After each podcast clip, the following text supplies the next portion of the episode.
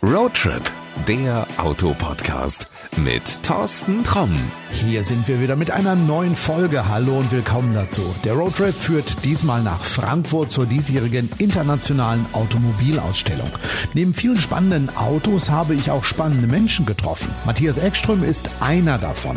In der DTM war er lange einer der ganz Großen und nun hat er eine neue Aufgabe. Er entwickelt für Cupra den E-Racer, ein elektrisches Rennauto nach TCR-Reglement aufgebaut. Wenn man auf der IAA ist, dann trifft man ab und an Rennfahrer. Jetzt habe ich durchaus bei Facebook festgestellt, Deine Mama hat's gepostet. Matthias Eckström macht ganz was Neues. Früher im Audi in der DTM unterwegs, Meister geworden, Rallycross gefahren, Meister geworden. Unter Strom warst du schon immer. Jetzt fährst du ein elektrisches Rennauto. Erzähl. Äh, meine Geschichte, glaube ich, in Deutschland und DTM und so weiter, das kennt viele. Und wo ich mit äh, DTM aufgehört hat und äh, Rallycross gemacht, kennt auch ein paar. Und wo alles dann zu Ende gekommen sind, da war es ja auch Zeit zu überlegen für die Zukunft, für neue Kapitel Kapitel zu schreiben und muss sagen, Cupra, eine neue Marke mit vielen Menschen, wo ich schon kannte, von äh, Ingenieurs und den Sportchefs und den Vorständen kannte ich von früher und wo die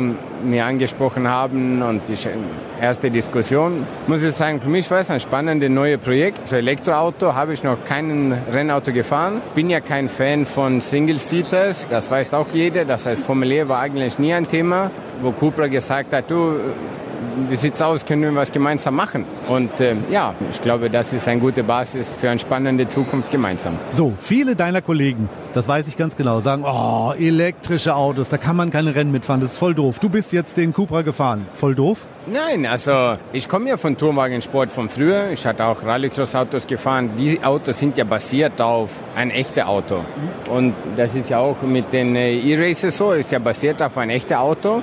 Ich meine, die Leistung, muss ich sagen, das ist ja das, was die Musik macht. Und äh, in Quali-Mode ist es genug Leistung. Sicher im Rennen, wenn du länger fährst, dann geht die Leistung runter. Aber Heckantrieb ohne Abtrieb zu fahren, das macht schon Spaß. Und ich muss ja sagen, ich war nie ein großer Fan von viel Abtrieb. Und jetzt, wenn man das schon selbst wieder zurückkommt, macht mir das schon wieder Spaß. Der Cooper E-Racer ist fertig. Aber gegen wen fährt der denn? Also da muss doch noch irgendwas kommen.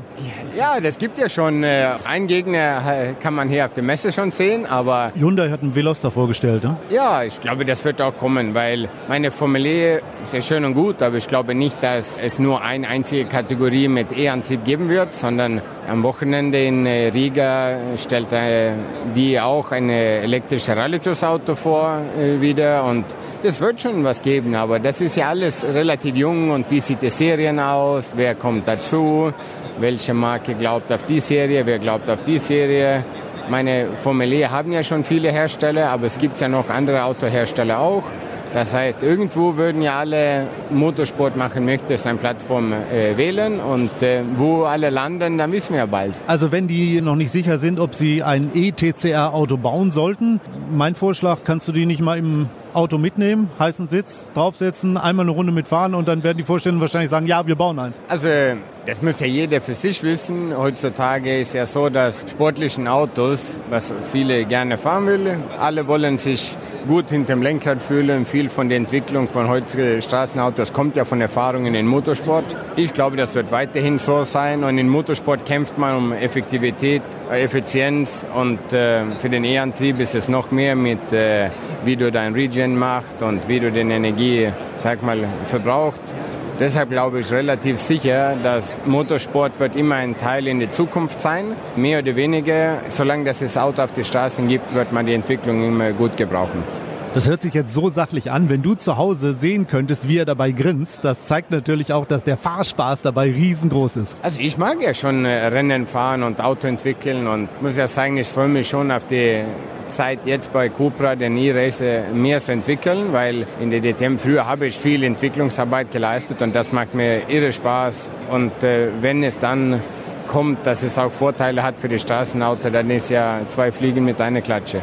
So, dann sag mir noch als letztes, wo können wir dich das nächste Mal im Rennauto sehen? Mit dem Cupra E-Racer vielleicht?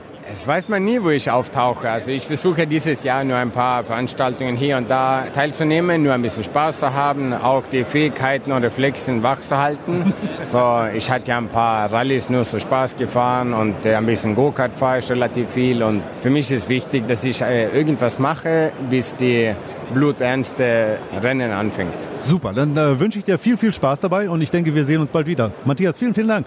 Danke, gerne geschehen. Wenn du mehr über Matthias Eckström und den Cupra E-Racer wissen willst, dann schau mal in die Show Notes. Dort findest du die versprochenen Links. Und wie immer kommt hier natürlich noch der Tipp, falls du diesen Podcast noch nicht abonniert hast, mach das mal. Dann bleibst du immer up to date und bekommst die neuesten Folgen von der IAA direkt auf dein Smartphone oder deine Amazon Alexa geliefert.